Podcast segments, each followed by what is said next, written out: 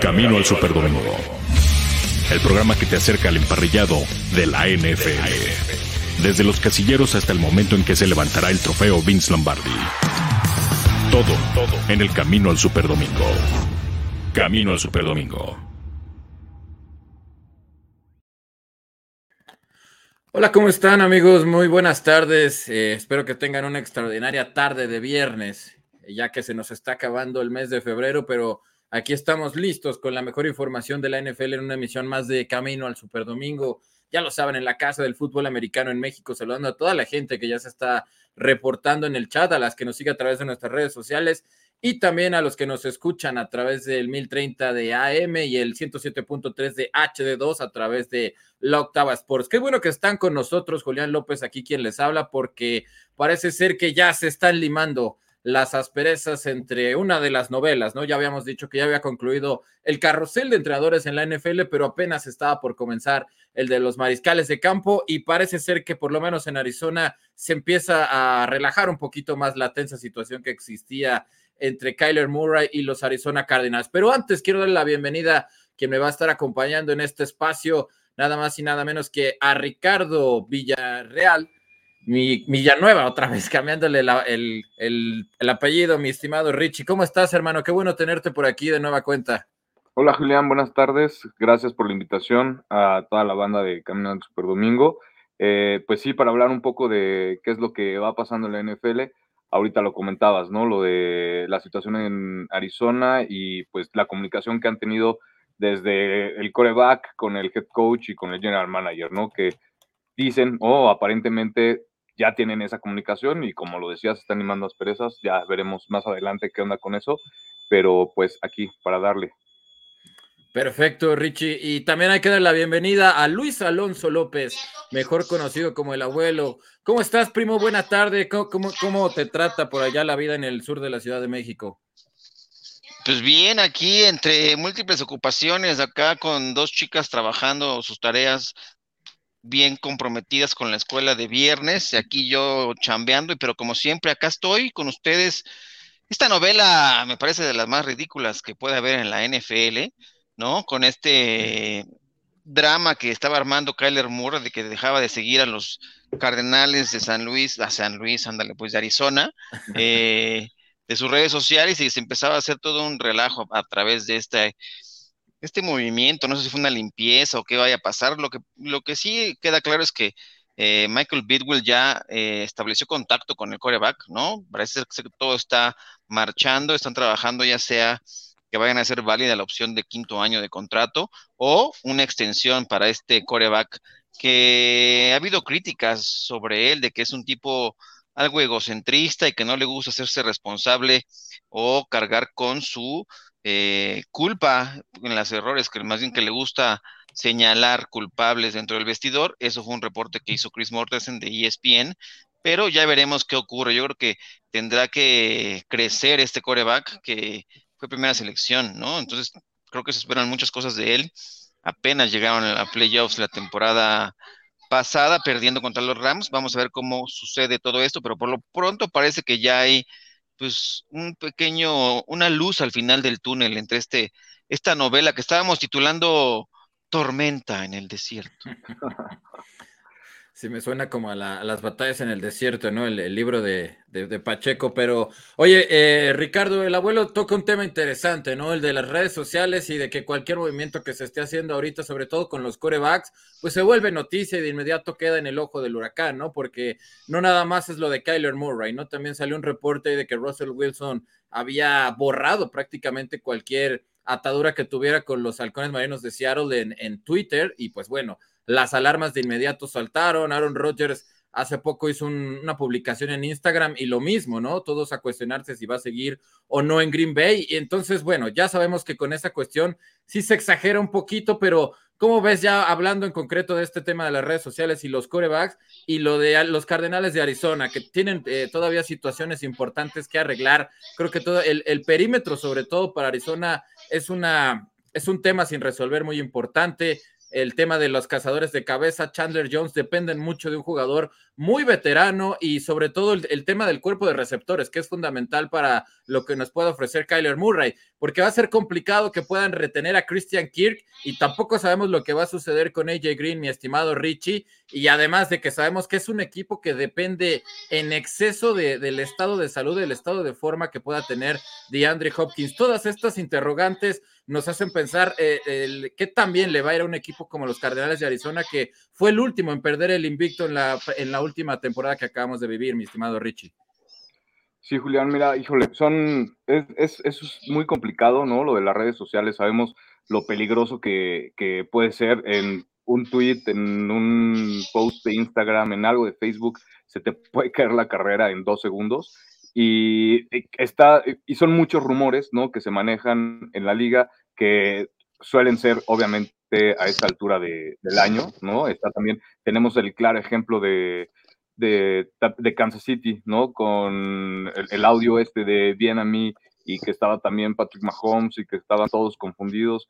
Eh, creo que fue en el partido, en un partido de, playoffs, no me acuerdo contra quién fue, ¿no? Donde Andrew Reid dice que corran una jugada, luego viene a mí como que contesta ahí con una grosería, y luego Kafka también dice que están eh, eh, perdiendo el partido, y luego Mahomes ya dice se enoja, o, piden, o mandan ustedes la jugada o la mando yo, ¿no? Entonces, eso, todo, todos esos rumores, todos esos posts, todos esos relajitos que hay, esas novelas que, se, que surgen a raíz de, de las redes sociales, es muy peligroso y, le pueden hacer mucho, mucho daño a jugadores jóvenes, ¿no? Lo hemos visto también, que pues obviamente caen en todo eso. Está el caso también de Juju Smith Shoes, todos los videos que subía y todos los problemas lo que, los, eh, que, ocurrieron a través de, gracias a eso, ¿no? Entonces, tienen que tener mucho ojo en esto. La verdad es que la gente, pues obviamente nos guiamos mucho por las redes sociales, todos lo consumimos, pero es muy importante todo lo que tienen que hacer los equipos dentro del, del equipo, no valga la redundancia, para sacar adelante la, la, institución. Arizona sabe que tiene muchísimas decisiones que tomar, muchas importantes decisiones para tomar. Eh, la agencia libre, eh, lo que se viene, ¿no? Todos los receptores, lo que decías. Y lo comentaba también en entrevista de radio el, el manager, si no me equivoco, de, de Arizona, ¿no? Decía que este tipo de, que los contratos, para empezar, los contratos de los corebacks son complicados, que son de los más complicados obviamente de los de la NFL, entonces que toman tiempo, que sí están considerando obviamente a Murray para, para extenderlo, pero que pues tienen otras prioridades al momento, ¿no? Otras prioridades que atacar inmediatamente, ¿no? Como lo decías, pues obviamente, por ejemplo, el caso de los receptores, ¿no? La línea defensiva, la línea ofensiva también por ahí se, se, se reforzó y pues trajeron a jugadores que, que, le pesaron en lana, ¿no? Entonces tienen que arreglar todo eso antes de, tomar una decisión con, con, Murray, pero sí tienen que tener mucha atención en, en, el aspecto de las redes sociales, cómo lo manejan tanto los jugadores como, como el staff, ¿no? Sí, por supuesto, se hace una tormentita en cualquier, en cualquier vaso. Eh, primo, eh, ya decíamos, ¿no? Eh, nombres importantes que probablemente se van en la agencia libre. De los que ya mencionaba, Christian Creek, AJ Green, que son indispensables para el rendimiento de Kyler Murray.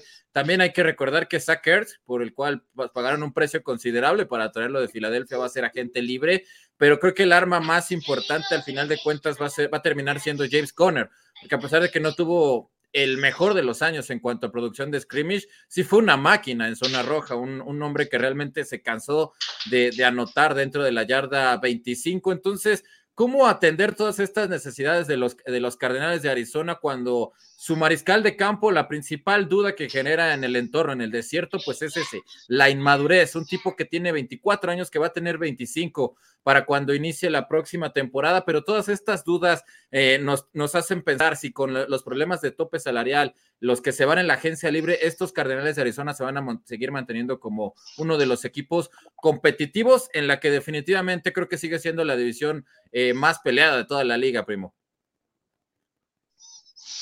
Sí, creo que el oeste de la nacional, ahora con los carneros, los Rams como campeones, sí tienen que ser como la división a mantener el, máximo nivel. Fue la más competida la temporada pasada y lo que le pasó a los Cardinals eh, en los playoffs, en su primera oportunidad, y que fue de, uno y fuera, la verdad es que se vieron muy superados ampliamente por el equipo de los Rams. Me parece que este equipo tendrá que poner eh, en marcha, ya lo decía también Ricardo, hay, hay prioridades y tendrían que aprovechar todavía que este le quedan eh, dos años al contrato de novato de Kyler Murray. Por eso es que están, están pensando muy bien qué hacer, si renovarle, hacerle la opción válida de quinto año.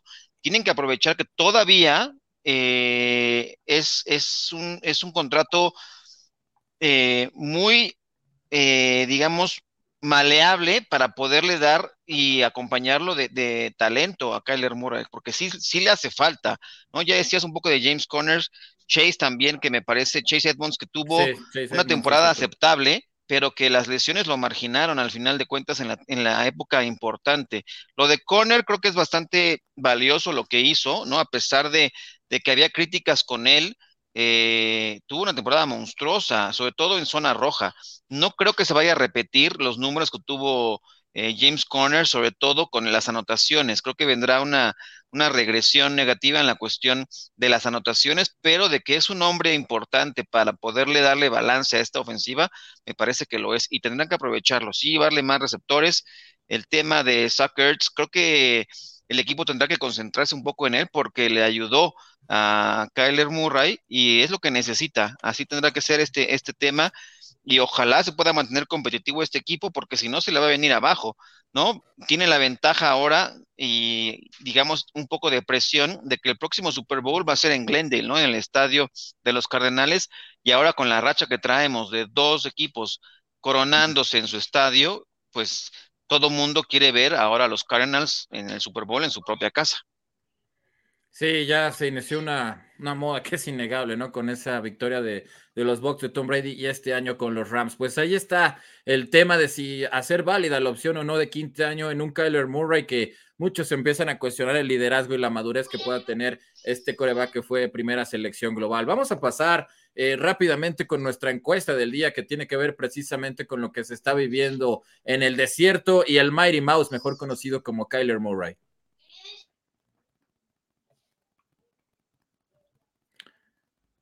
No tenemos cortinilla por ahí de encuesta, si no vamos a pasar con nuestro siguiente tema del día, eh, porque tiene que ver con Matt Nagy, el ex entrenador en jefe de los Osos de Chicago, quien ahora va a regresar y se reúne de nueva cuenta con Andy Reid y con Patrick Mahomes. Es el nuevo eh, eh, entrenador de corebacks dentro de los jefes de Kansas City.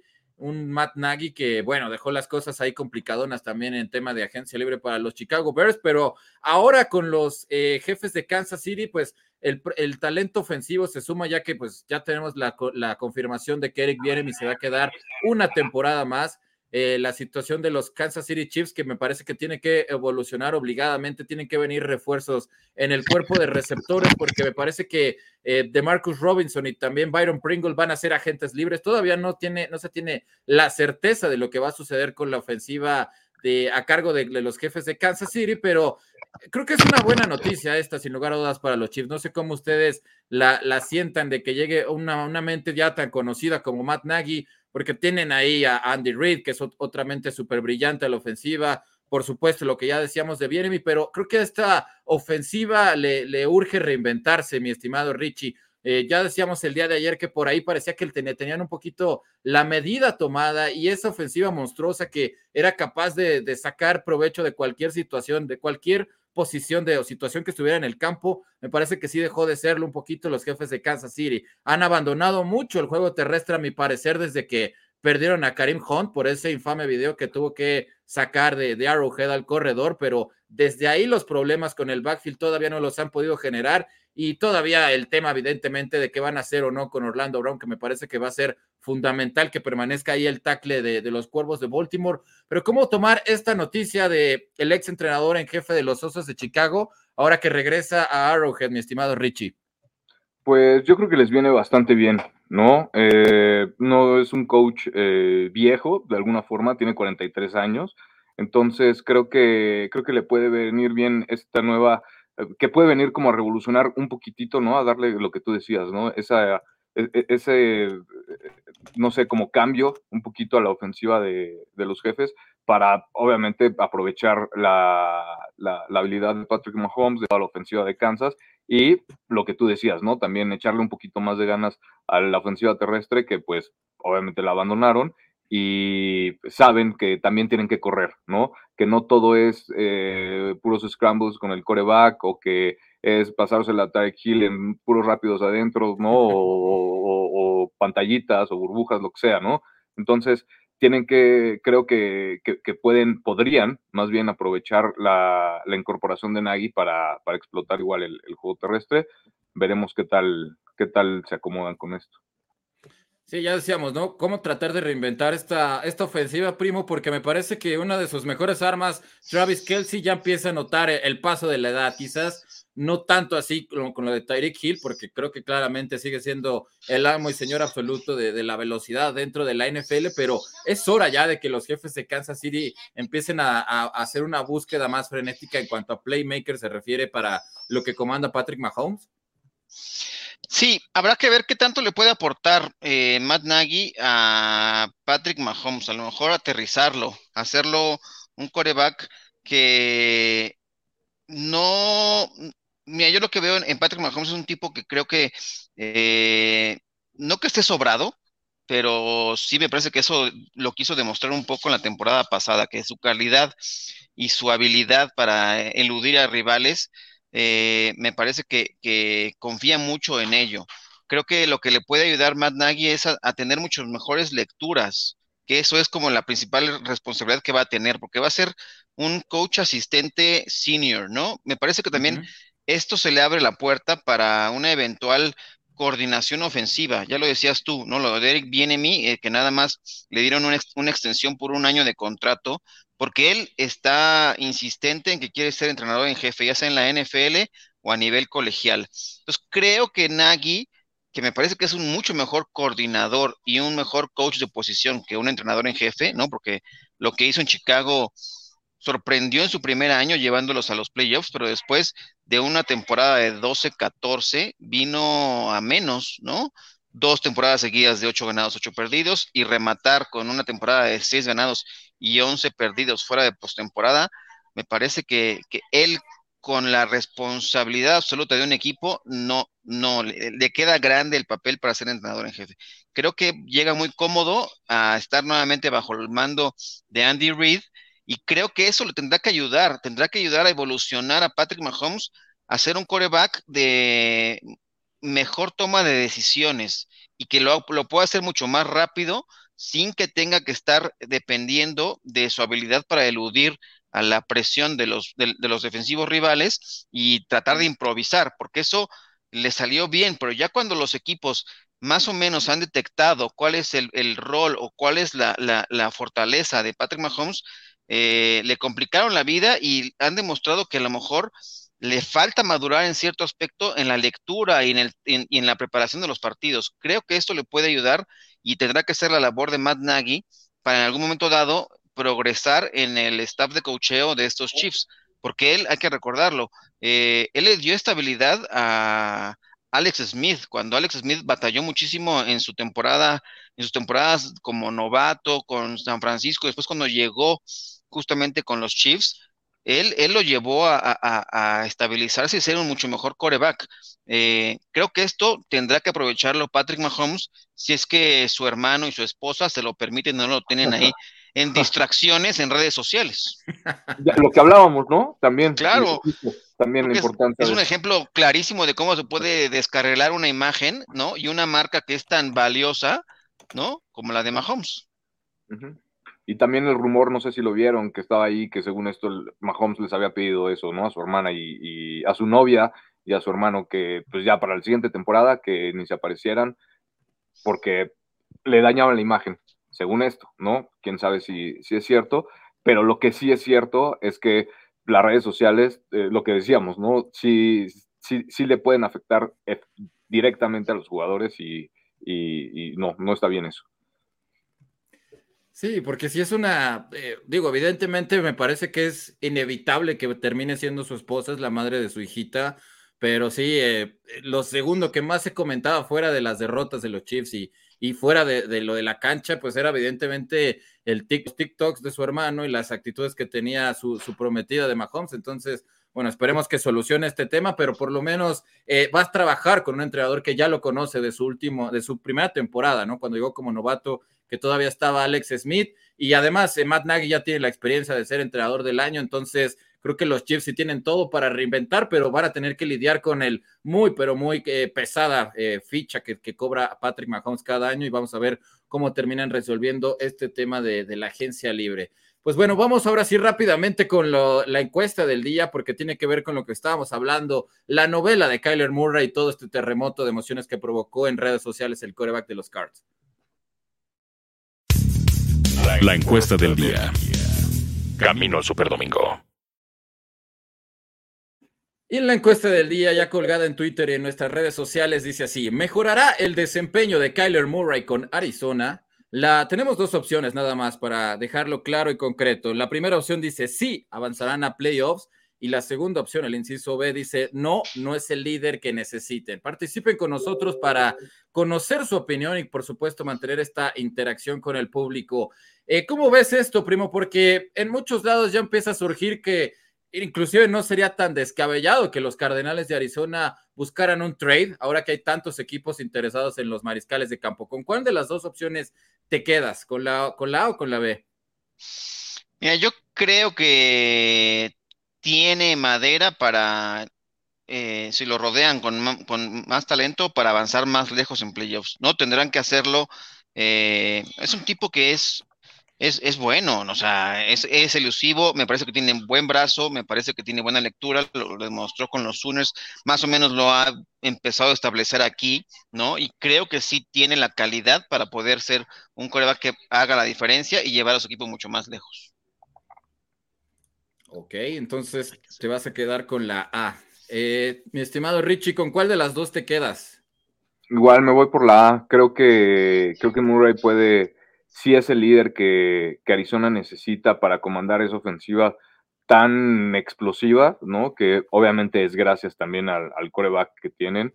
Creo que puede, puede tener en esta pretemporada completa una muy buena relación, o limar asperezas todavía más, a lo mejor con Kingsbury, y, tener un, esquema de juego o hacer un, un esquema ofensivo que de alguna forma les acomode a los dos, estén en constante comunicación y pues lo puedan ejecutar, ¿no? Entonces creo que, creo que sí, creo que sí, sí los puede llevar a playoffs definitivamente. Pues sí, creo que hoy todos vamos a ir con la primera opción. Vamos a leer eh, rápidamente mensajes de la gente que ya nos hace llegar, como siempre, sus mensajes. Manuel Calle, hola chicos, a los Cardinals tienen asperezas con Murray. Sí, él tiene el respeto con el equipo. Espero que se quede para esta temporada. PSM, ¿a poco tiene asperezas con el equipo? Neta, no me había dado cuenta. Pues es que no eres tan nacido a las redes sociales, mi estimado PSM, aunque se me hace que hay medio un poquito de sarcasmo ahí. Indira Guzmán, que ya está con nosotros aquí saludando a toda la banda del chat de Máximo Avance. PSM dice, buena tarde Ricardo, Juli Menonas y al abuelo Barbie Murray, primero que gane y que después pida lana para su Kent. Ahí está lo que opina PSM. También Tony Cano dice, hola, buenas tardes. No llegué a escuchar lo que comentaron de Aaron Rodgers, que al final no me importa, pero ya Green Bay debería ponerle un susto y se deje de andar de vedette. Pues hoy salió un reporte, no sé si lo alcanzaron a ver, que supuestamente eh, Murray, Aaron Rodgers estaría buscando ser el coreback eh, mejor pagado. 50 millones, ¿no? 50 millones de dólares es lo que estaría buscando cobrar el actual MVP. Entonces, en caso de ser cierto, eh, sí serían unos Packers muy, muy distintos a lo que tendríamos en cuenta en caso de que tuviera la buena intención de, de reestructurar su contrato, que no parece así, mi estimado Tony. Indira Guzmán dice, esos divorcios virtuales empiezan a ser ridículos quedan mal con borrones e indirectas y mucho peor cuando ven consecuencias. Las palabras son granos de arena al viento, nunca se recogen. Rafael Peraza, que también está por acá, dice saludos a toda la banda. Indira Guzmán dice, señor Luis Alonso López, saludos a usted y a sus estudiosas nenas, eh, y también a Julián López y a Ricardo Villanueva y al sur de la Ciudad de México, por fin nublado. Sí está nubladón por allá, ¿no, mi querido primo? Está nublado, está nublado, pero está lindo el día. Está, está caluroso, está bochornoso, ¿no? Como que la humedad y todo esto como que empieza a poner medio, me siento, quisiera estar como en la playa, en otro lugar acá para echarme un clavado. Sí, nosotros los chilangos nos cae tantito sol y yo estoy igual, ¿eh? Yo ando de bermudas y chang, ya sabes, como si estuviéramos con, en la playa con tantito sol. Ya sé. Jesús Niebla que dice, buenas tardes, Mascarito Murray no le queda más opción que acatar lo que le digan los Cards. No es ni cerca un coreback estrella para ponerse los moños y pedir las perlas de la Virgen. Y también nos dice que va con la opción B. Ya demostró que le sale lo pecho frío en playoffs. Se notó que no tiene liderazgo en momentos importantes. Y también Indira que nos comenta, Mahomes está en lo correcto. Toda una vida de esfuerzo para que dos parásitos con un clic lo pongan en jaque. No se vale ni para él ni para nadie. Creo que toda la afición de los Chiefs y gran parte de la NFL te respalda con esa importante declaración, mi querida Indira. Toda la afición de los Cardenales, definitivamente. Eh, vamos con otra nota del día rápidamente que surgió en este viernes. Eh, Russell Wilson, un año más en Seattle o aires de cambio. El coreback de los halcones marinos ya no tiene en sus redes sociales alguna mención sobre los Seahawks, aunque es poco probable que Seattle lo quiera negociar. Bueno, de que Seattle lo, quisiera negociar, me parece que evidentemente no, porque es un mariscal de campo todavía joven, todavía en su prime, pero sí, este berrinche, eh, mi estimado Richie, ya desde el año pasado lo sabíamos, ¿no? Se quería ir, no le traían la protección suficiente en, línea ofensiva, también estaba buscando mayores playmakers, mejores armas y también ahora hay que tener en cuenta que los halcones marinos pues se están enfrentando a una importante reestructuración, sobre todo eh, Dwayne Brown, que termina contrato, el hombre más importante en la línea, el tackle izquierdo, Quandre Dix, que terminó como uno de los profundos con mayor cartel para esta, esta agencia libre, sobre todo en el tema de los defensivos, y jugadores importantes también que tiene que decidir qué va a suceder ahí, como Kyle Fuller, eh, Ryan Neal y otros tantos más en los halcones marinos. ¿Qué sucede con Russell Wilson, mi estimado Richie? Otra vez el tema de las redes sociales y de que ya no, ya no les regala likes a la cuenta de los halcones marinos, eh, no, no, no la dejó de seguir, pero evidentemente si tú te metes a su, a su timeline, pues te das cuenta, ¿no? De que no hay muchas publicaciones que tengan que ver con el, con el equipo de Seattle, pero eh, todavía no comienza realmente la agresividad de la agencia libre, lo sabemos, pero ya hay equipos que inclusive se ha dado el, el reporte de que hay equipos que estarán interesados en, inclusive traer, por ejemplo, jugadores como Deshaun Watson, que su situación legal todavía no se resuelve. Hay equipos como Miami, como Washington, que eso no les importa a ellos. Ellos estarían dispuestos a correr el riesgo de lo que pudiera suceder con la carrera del ex coreback de Clemson.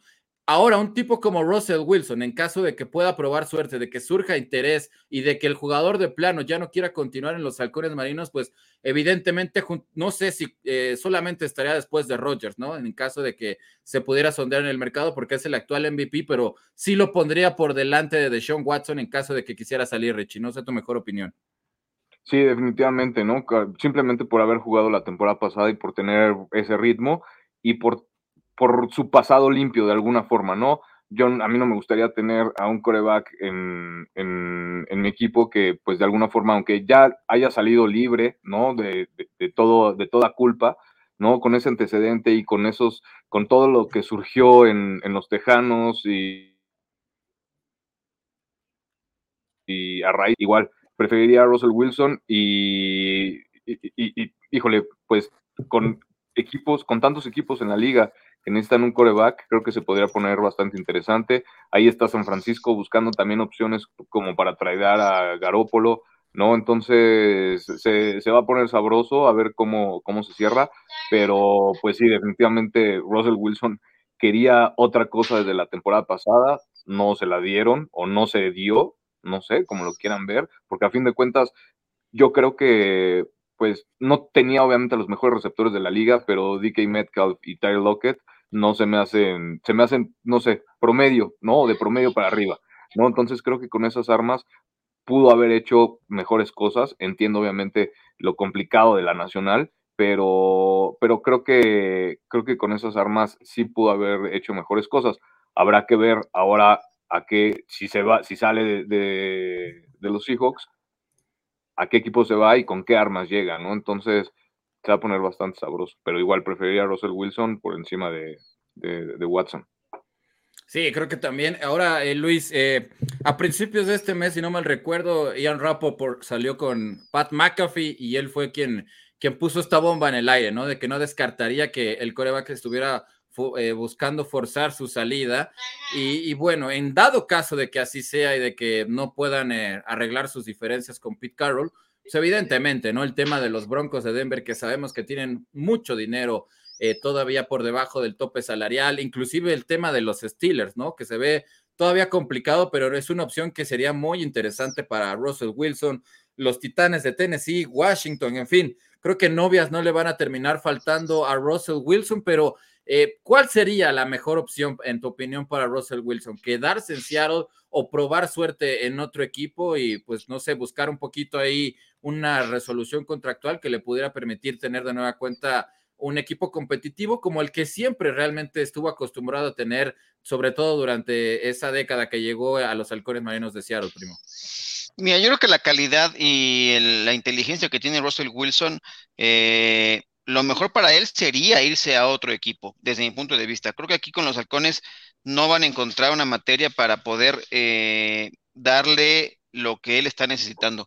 Además, el equipo no tiene capital de draft, ¿no? Están buscando, hoy también sale otro reporte que ah, posiblemente eh, Dickens Metcalf también pueda salir de la organización porque están buscando de algún modo capital de draft, una primera selección para poder apuntalar este equipo que envejeció y de repente se, se volvió un equipo predecible, sobre todo en la línea de golpeo, que es lo que, lo que él se ha quejado durante mucho tiempo. Yo creo que para él lo mejor desde un punto de vista eh, personal para Russell Wilson creo que sería buscar probar suerte en otra organización. Él tiene todos los, ¿no? los elementos como coreback y si, hay un equipo, por ejemplo, a mí el equipo de, de, los Broncos de Denver me parece como sería de las mejores opciones eh, para él porque es un equipo que ya prácticamente está, está muy armado, ¿no? Eh, son pocas las piezas que le podrían faltar y una de ellas, por supuesto, que es la de la de coreback, ¿no? Eh, ya demostraron Drew Locke y desgraciadamente Teddy Bridgewater que no son, ¿no? Un coreback que puede llevar un equipo a otra dimensión. Y creo que esto sí lo puede llegar a ser Russell Wilson si es que llega a terminar en este equipo. Podría ser una buena opción, habrá que ver qué pasa. Yo, yo, yo pugnaría sí por una, un, un nuevo horizonte para, para Russell Wilson.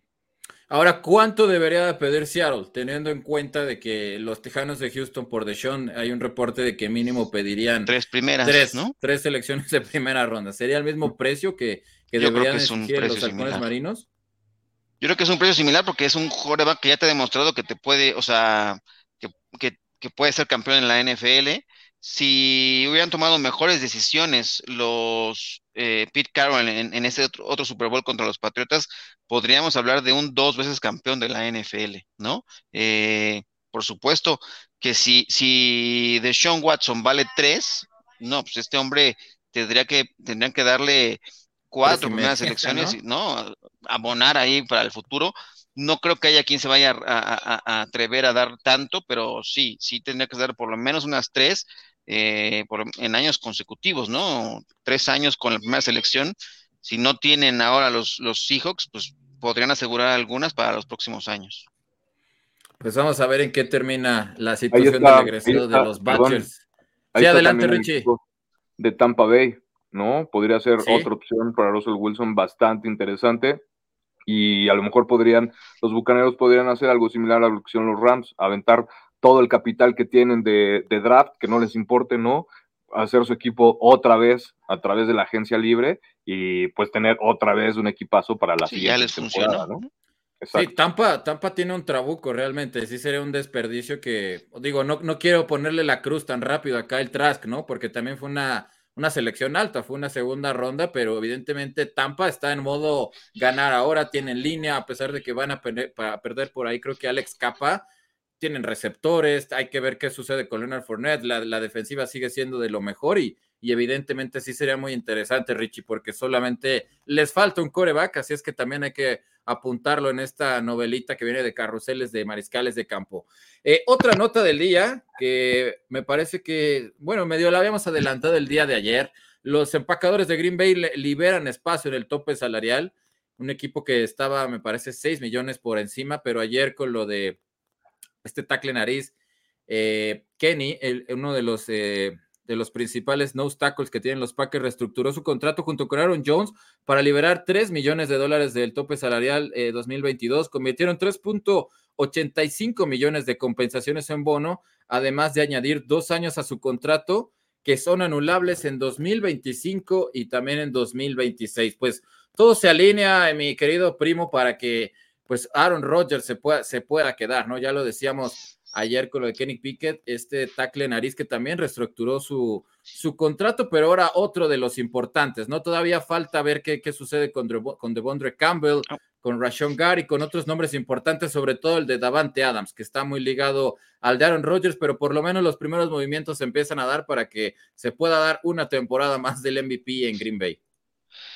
Oye, sí, yo creo que vale los 50 millones eh, Aaron Rodgers. Tendría que ver la forma de, hacerlo creativamente, ¿no? Esta percepción que está buscando.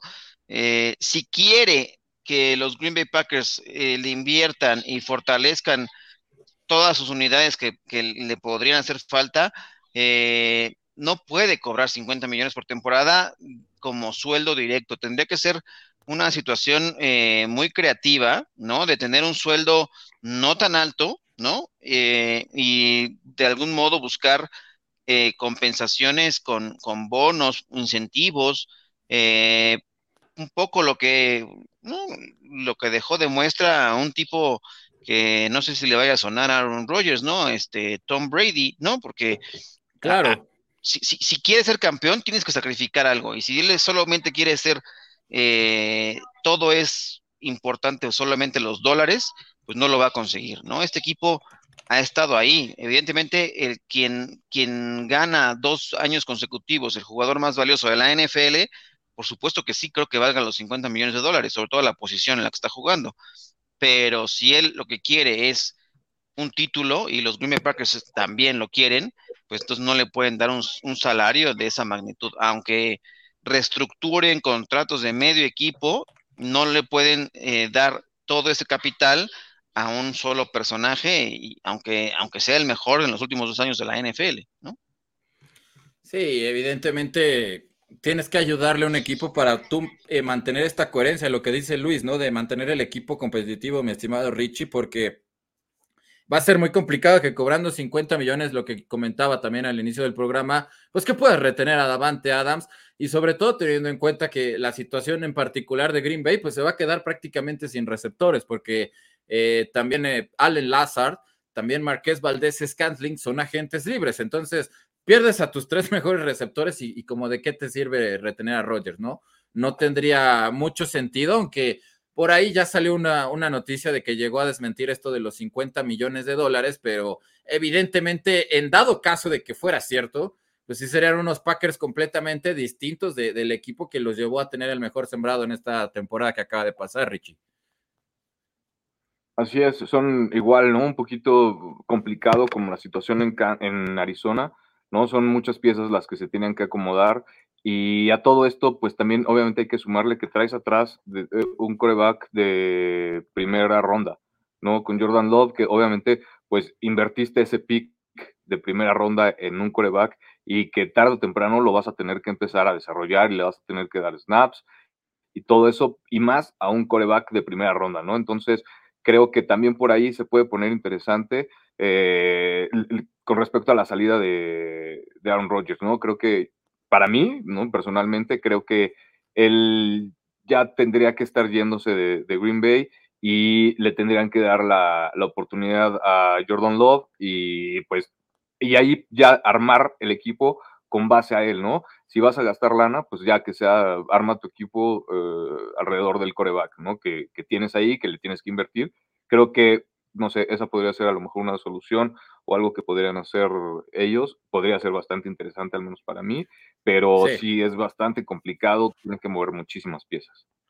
Y ya para concluir este tema, ¿no? Es que es eso, es que es eso, primo. Tú eres Green Bay y a ti te dan la opción de que sabes que con esta temporada manteniendo a Rodgers tú te vas a mantener competitivo de cara a la postemporada, pero si también te llegan a presentar una opción de tres primeras selecciones o inclusive agrégale ahí un jugador competitivo, no es como para considerarlos si tú eras si tú fueras parte de la gerencia general de los Packers. Sí, por supuesto, creo que hace mucho sentido lo que dice Ricardo, ¿no? Eh, un coreback que ha estado aprendiendo eh, ahí, ¿no? Detrás de, Aaron Rodgers, quizá es el momento para que den el paso y el salto, ¿no? Te puede salir todavía barato los siguientes años y utilizar ese dinero, ese recurso para rodearlo de talento. Ya demostró el otro Aaron Rodgers que sí puede llevarlos, pero también el equipo se cansa, ¿no? Y, y, a lo mejor la profundidad no le alcanza para poder hacer otras cosas. Si invierten ese dinero en otros, en, rodearlo y en reforzar otras líneas, creo que puede ser mucho mejor que solo eh, concentrar ese recurso en, en, Aaron Rodgers.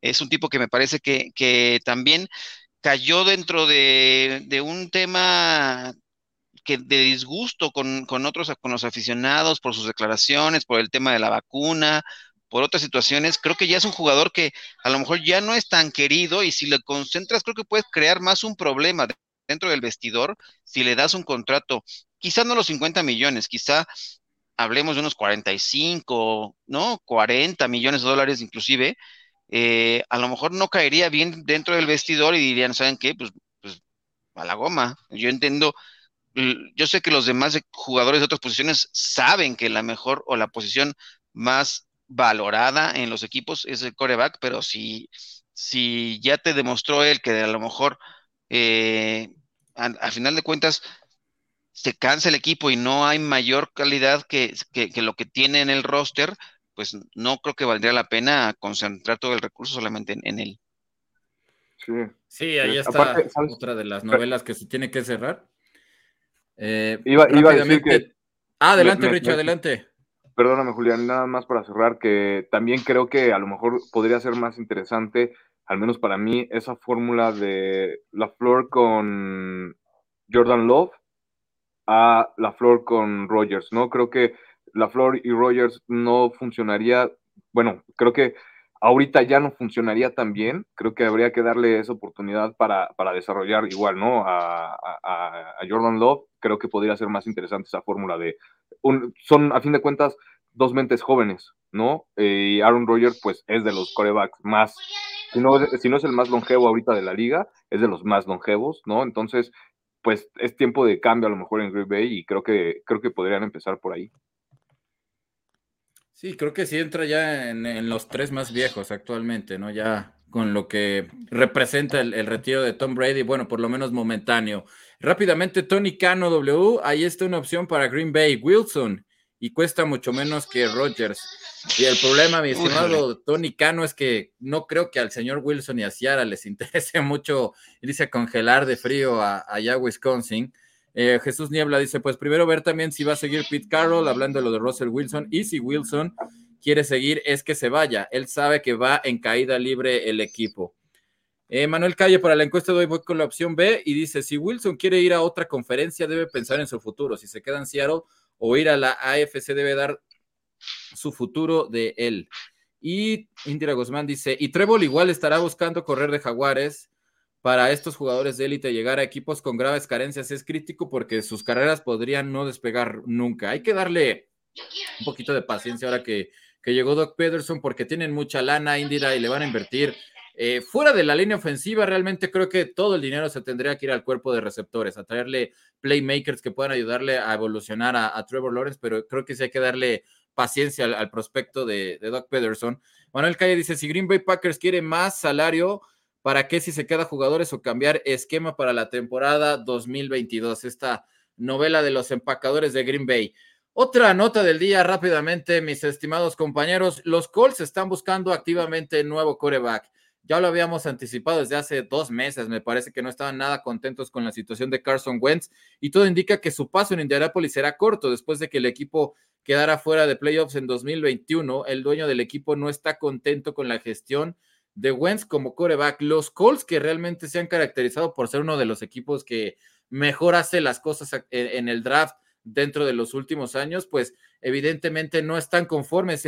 criticábamos mucho la temporada pasada esto de los Tejanos de Houston, ¿no? De que hubiera un, abismo tan grande entre el líder receptor del equipo que en este caso era eh, DeAndre Hopkins y Christian Kirk, me parece era una diferencia de casi mil yardas. Y ahora ese equipo son los Colts, porque fuera realmente de Michael Pittman, no, no aparece un segundo eh, aliado en el juego aéreo. Hay que recordar que T.Y. Hilton pues sigue apareciendo, sufriendo muchas lesiones. Realmente no lo, ha, no lo ha respetado el tema físico, pero Zach Pascal, que también por ahí va a ser agente libre, decisiones importantes para el equipo de Indianápolis. Pero lo importante, mi estimado Richie, eh, es que eh, alejen a Carson Wentz, porque en caso de que se quede para el mes de marzo, ya serían 15 millones garantizados que hay que pagarles a Carson Wentz.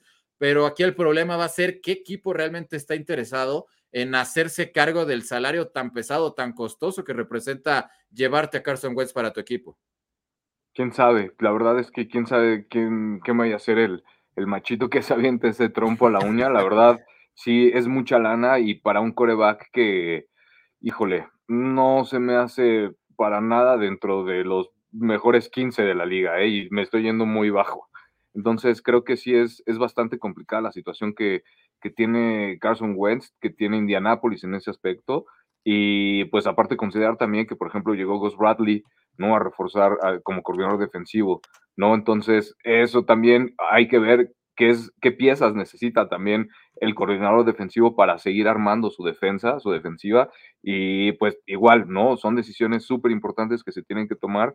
Yo creo que el futuro para Indianapolis no está en, en Carson Wentz, tienen que hacer algo definitivamente ya, porque si no se los va a comer. Tienen buenos, T.Y. Hilton se me hace, ese sí se me hace de los mejores receptores de la liga también, y, y, la defensiva también, Darius Leonard no se me hace nada malo, este, el cornerback eh, Moore tampoco se me hace obviamente nada malo, el Jonathan Taylor, ¿no? Entonces, tienen un muy buen equipo, también tienen un equipo armado, no creo que estén tan solo un paso de un coreback, ¿no? Como para llegar al Super Bowl, como en el caso de Tampa Bay, por ejemplo, que comentábamos, pero creo que, creo que sí se puede, si llega un coreback eh, de medio pelo, definitivamente puede lograr algo, ¿no? Y para mí Carson Wentz ni siquiera es de medio pelo, entonces se tienen que liberar de él y de, pues, esa la nota que, que le podrían deber ya, Sí, ahora eh, el tema aquí, Luis, es eh, lo liberas, eh, son 28 millones, 28 y medio casi lo que se va a llevar esta temporada y te costaría en dead cap 15 millones. el tema es ese, ¿no? ¿A dónde lo mandas? Porque parece ser que no, no hay más camino de o reestructura su contrato Carson Wentz, que además el tema de que es uno de los corebacks que, por ejemplo, hablábamos de Rogers, ¿no? Y el tema de la vacuna, eso ya está saldado con Rogers, ya está vacunado, ya sabemos. Pero Carson Wentz es uno de los más reacios a vacunarse. Y estos 15 millones que representa para Indianápolis, pues sí ponen al equipo verdaderamente en una encrucijada de, de saber que sí fue una de las decepciones más grandes de que se recuerda, ¿no? El primer equipo que sale en Hard Knocks en una temporada regular y va a regalar una gran temporada llena de, muchos altibajos en contra de unos jaguares de Jacksonville que a pesar de que le tenían tomada la medida a los Colts, pues nadie esperaba esa derrota. Entonces, ¿qué hacer? Porque parece ser que las opciones pues eh, no son muchas realmente para Indianápolis, Luis. No, creo que no hay muchas, pero yo creo que estamos siendo demasiado, eh, yo no sé si me, he vuelto blandengue con este Carson Wentz, que cuando estaba con Filadelfia, la verdad es que me parecía eh, un quarterback, creo que llegó a jugar a nivel de, esa temporada cuando se lesiona, tenía calidad de MVP, ¿no? Sí creo que no, no, no, no iba nada mal esa temporada. No creo que haya sido el principal responsable de la debacle de los Colts, no digamos contra los Jaguars, eh, digamos que en la, en la recta final de la temporada regular. Eh, ya lo decían un poco el tema. Lo de. Hilton creo que es un gran receptor, pero creo que ya es un receptor veterano, que ya va de salida eh, en, la NFL. No sé si, si él puede hacer. Lo de Piton me parece que es un, es un, es un gran receptor que se estableció también como un playmaker en esa ofensiva, pero más allá tampoco había. Moali Cox como ala cerrada, creo que tampoco era la, mejor respuesta en talento. Creo que Carson Wentz merecería otra oportunidad porque no, yo no creo, más bien, no creo que haya sido el responsable de, de la derrota principal contra los en ese partido, ¿no? Les movieron el balón como quisieron, ¿no? Hablábamos de Darius Leonard. No sé si vieron un reporte reciente en el cual se encontró eh, uno de los safeties, creo que fue Moore, que decía, bueno, estábamos aquí en el Pro Bowl y yo me pregunto, ¿qué estamos haciendo aquí? Somos uno de los equipos que, que más talento tiene en, en el Pro Bowl y yo me pregunto, ¿qué hacemos aquí si no fuimos capaces de avanzar a los playoffs? Y no solamente por el tema de Carson Wentz, creo que había otras otros lugares aquí en apuntar para esa derrota porque jugaron terrible, o sea, por todos lados. Yo entiendo que también Carson Wentz cometió sus errores en ese partido, las intercepciones, pero este equipo simple y sencillamente no parecía un equipo que estuviera peleando un lugar en los playoffs, ¿no? Porque tenían el destino en sus manos, ganar el partido y se metían, o sea, y eso abrió un abanico de posibilidades que hasta nos permitió pensar que si se metían eh, hasta dos equipos con un empate en el último partido de la temporada regular, ¿no? Se habló tanto de ese, de ese tema y fue porque los Colts abrieron esa ventana. Si no, si ellos resuelven su partido y ganan, el panorama de la conferencia americana en los playoffs hubiera sido otro completamente distinto. Yo, yo, yo pugnaría, yo pensaría que Carson Wentz puede ser un coreback sí creo que es un coreback franquicia. Por algo también sacrificaron tanto los, las Águilas de Filadelfia en su momento cuando lo, hicieron una, una selección alta de draft, ¿no? Eh, quizá, quizá ya no lo odio tanto porque no tiene los colores verde apestoso de los de los Philadelphia Eagles, pero no sé si, si, si mi criterio ahora ha, cambiado demasiado. Creo que es un coreback, quizá no es, no es un coreback top, top 10, pero creo que es un, un, un coreback por arriba de la media en la NFL.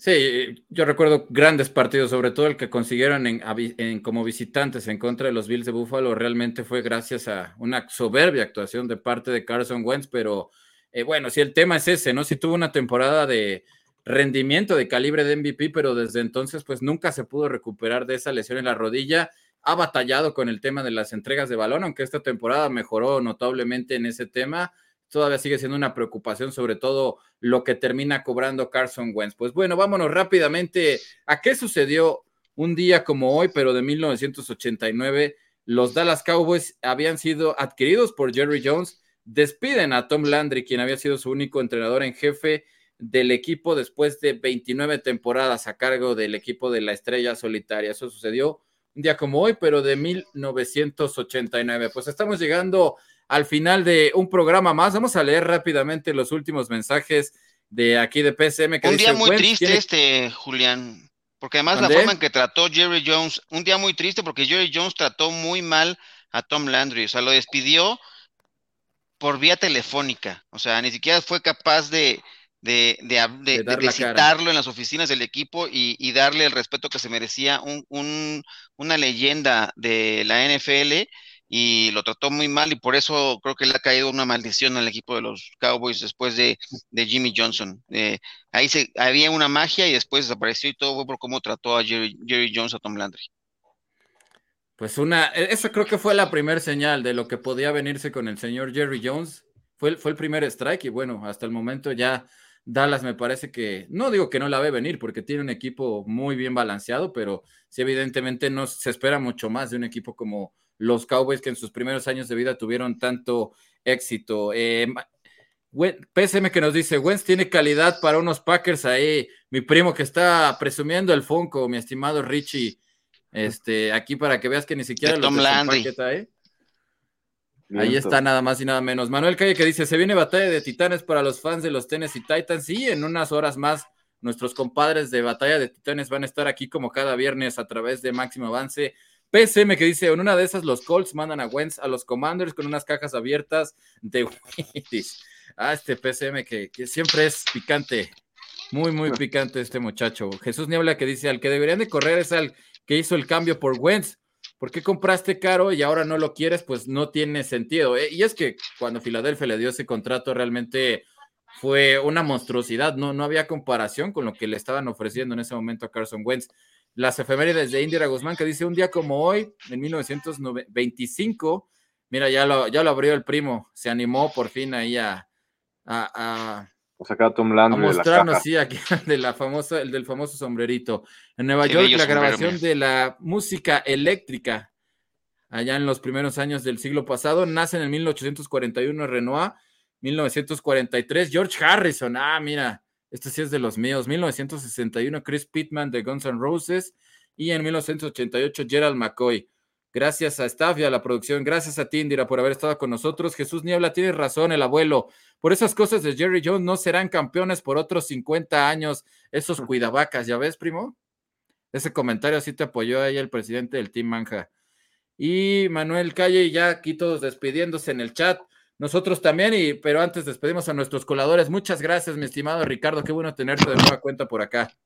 Gracias a ustedes, Julián. Gracias a, toda la banda de Camino al Super Domingo por, por estar al pendiente, por cotorrear con nosotros y pues escucharnos, ¿no? Gracias a todos. Abuelo, un saludo a esa parte del sur de la Ciudad de México en donde estás y pues saludo a toda la banda. Saludos de nueva cuenta, mi querido Richie. Pues vámonos, primo. Gracias por haber estado con nosotros y mañana esperamos a toda la gente ahí en el Mexicamp, ¿no?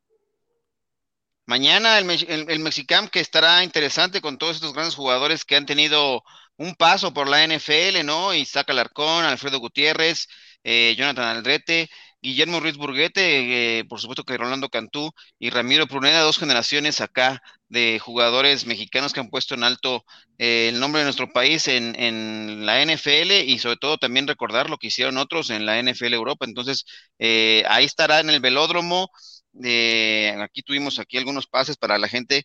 Recordar que es gratuito, que no les quieran cobrar nadie por ahí, ¿no? La Universidad del Conde está organizando este, este campamento, que me parece que va a dejar grandes enseñanzas para todos los seguidores del fútbol americano de todas las edades.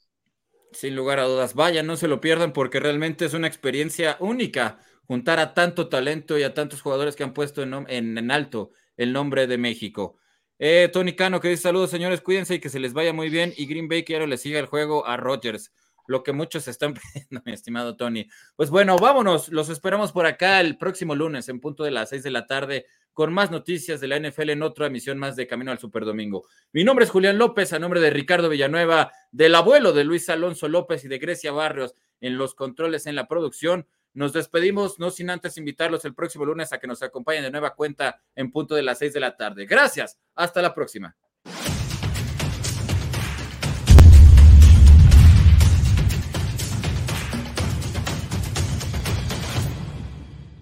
Yo la verdad estoy bien emocionado de poder estar ahí en mi país una vez más, poder regresarle algo de todo lo que me ha dado. Eh, sin duda es algo que los jóvenes necesitan eh, hoy en día yo creo que el deporte es una herramienta y un vehículo para, para formar las vidas y, por supuesto cambiar. Alfredo fue mi compañero el tiempo que yo estuve jugando para el Tec de Monterrey, un gran atleta, una gran persona igual. Para mí al ver Isaac Alarcón en, en los Cowboys es algo muy bonito porque pues es mi compañero, fue mi compañero de Borregos y verlo cumplir sus sueños, eh, yo siento algo muy bonito porque al verlo vestido de esos colores, que es su, su equipo favorito, eh, a mí me llena mucho de orgullo ver eso.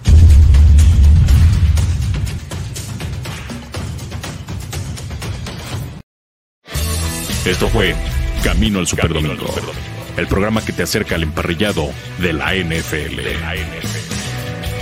Camino al Superdomingo.